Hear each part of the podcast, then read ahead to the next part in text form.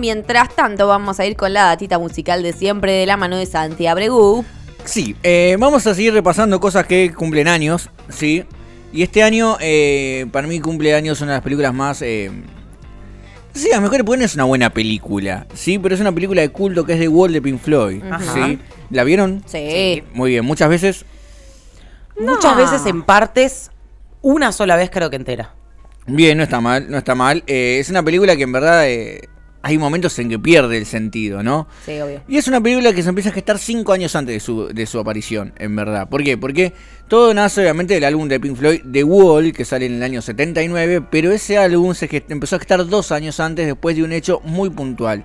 Pink Floyd estaba terminando su gira Animals, ¿sí? En por todo el mundo, por toda Europa. Era una banda que solía girar mucho. Recordemos, Pink Floyd venía de sacar Dark Side of the Moon en el 73, Wish You Were Here en el 75 y Animals en el 77, que fueron las tres obras maestras hasta ese momento de Pink Floyd para toda la eh, comunidad de la música, ¿no?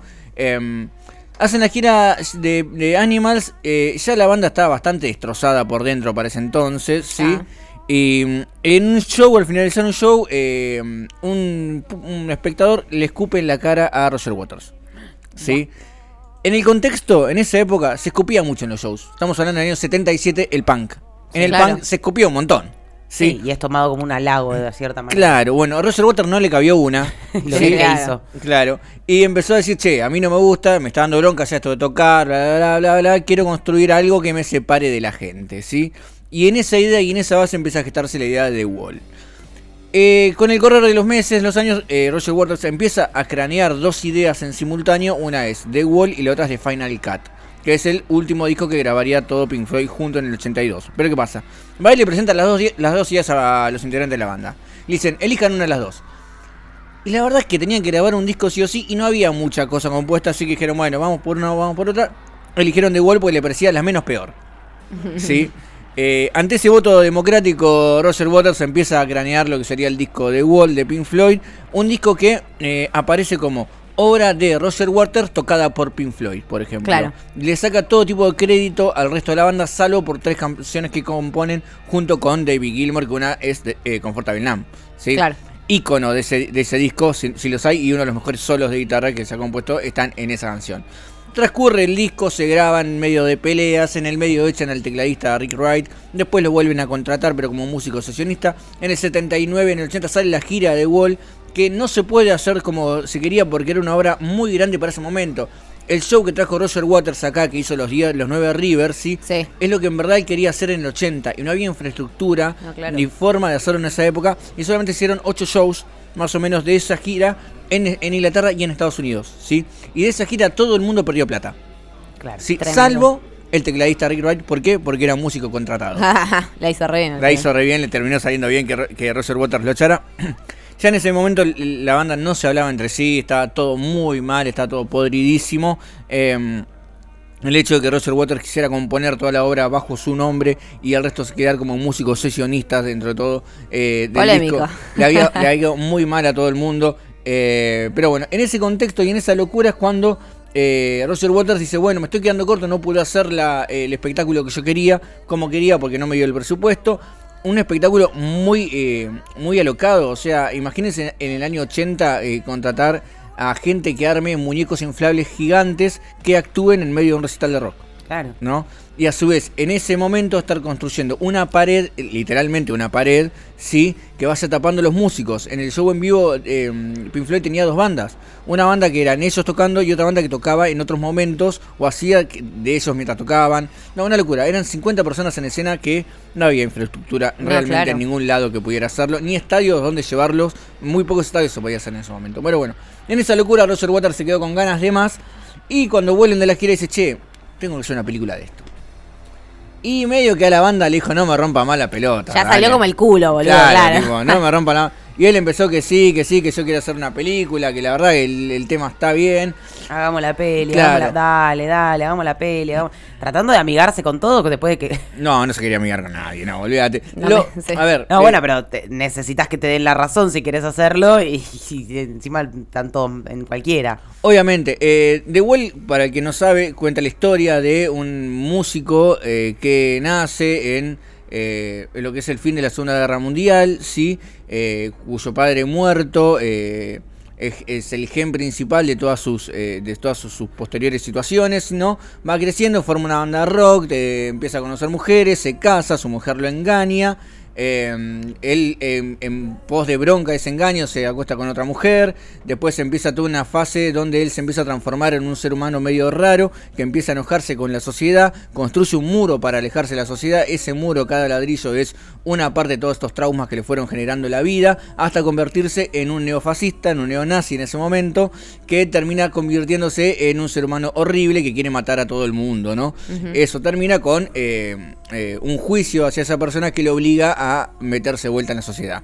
Esa es la trama básica de The Wall, ¿sí? Que es muy parecida a la vida de Roger Waters. ¿sí? Porque el papá de Roger Waters murió en la Segunda Guerra Mundial, a Roger Waters su primera mujer lo engañó, eh, y así va sucediéndose. Lo único que no es igual es la de transformarse en un neofascista. Eso te decía, la Salvo parte que- del neonazi. Claro, salvo que para dentro de la banda se hacía lo que él quería o no se hacía. Eh, ah. Pero bueno, en ese contexto es que aparece la idea de hacer The Wall en película, lo llama al director Alan Parker, eh, que dice, che, quiero hacer la película, le dice, bueno, dale, hagámosla. ¿Sí? Pero hagámosla filmando, eh, agarrando fragmentos de la filmación de los shows con un par de, de- de imágenes, de dibujos y nada más. Y dice, primero, bueno, dale, lo hacemos así, em, eh, pero hagámoslo rápido que lo quiero sacar, ¿no? Claro. Como que estaba muy, muy apurado Roger Waters por sacarlo. Entonces, en medio de toda esta locura, eh, le dice mm, eh, Alan Parker, no, ¿sabes qué? Vamos a hacer una película en serio. ¿Sí? Vamos a contratar actores, vamos a, a filmarla, vamos a hacer cosas que valgan la pena, no vamos a poner eh, solamente los videos del show. Para eso contratan a Gerald Scarfe, que es un ilustrador de ese momento, que para que una idea lo importante que era, terminó haciendo la película Hércules de Disney en los 90. Ah, mira. Todos los dibujos Vamos. de, de- de esa película los hace el mismo ser humano que hizo los dibujos de The Wall. Me encanta, Tremendo, no sabía ese. Tremendo. Es, es tremendo. eh, y en esa locura, bueno, empiezan a grabar la película. Waters quería ser el protagonista. ¿Sí?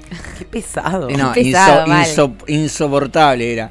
Eh, Alan Parker no sabía cómo decirle que era un pésimo actor. Claro. ¿sí? No, man. O sea, Entonces, no. le Mira, dice, Roberto Aguas, la verdad. Claro, le dice. Rogelio. Sí. Rogelio Agua. Rogelio le dice, no puedes hacer vos la película porque estás muy apegado al material, le dijo. Ah, Ah, muy elegante. ¡Uh, la, la! Muy bien. Hermoso, hermoso. Así que para para em, terminar haciendo que Roger Waters no, no, no fuera el protagonista, termina haciendo una serie de casting, ponele, porque no llegó a hacer un casting, estuvieron viendo un poco de esto sí, un poco de esto no, eh, y terminan contratando a Bob Geldof, que eh, lo hablamos hace poco porque era quien armó eh, uno de los festivales estos a beneficios por lo cual se celebra el Día del Rock Internacional. Bob Geldof como el protagonista. El protagonista de la, de la película se llama Pink, ¿sí? Eh, y él va re- relatando todo esto que pasa en la película. Eh, la película se estrenó, fue un fracaso rotundo. ¿sí? Eh, se gastó un montón de plata en la creación de la película, en las ilustraciones, en la producción. Eh, hubo momentos en que los estudios de Alan Park dijeron, che, basta, no podemos hacer nada más. Y Roger Waters empezó a poner un poco de guita que él tenía.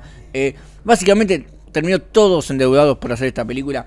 Pero al fin y al cabo, con el correr de los años, con las peleas entre ellos, se volvió un mito el hecho de que esta Claro. película era un, un ícono de la historia del Y tal rock. vez, tipo, no solo eso, sino como la, la, la gota que terminó de rebalsar el vaso de la banda, ¿no? Como... Sin duda, sin duda. De hecho, em, para la película se grabaron eh, dos temas nuevos. Uno es eh, em, When the Tiger Broke Free, sí que lo, banda, la- lo graba la banda entera, pero que sigue siendo un tema de Roger Waters, sí.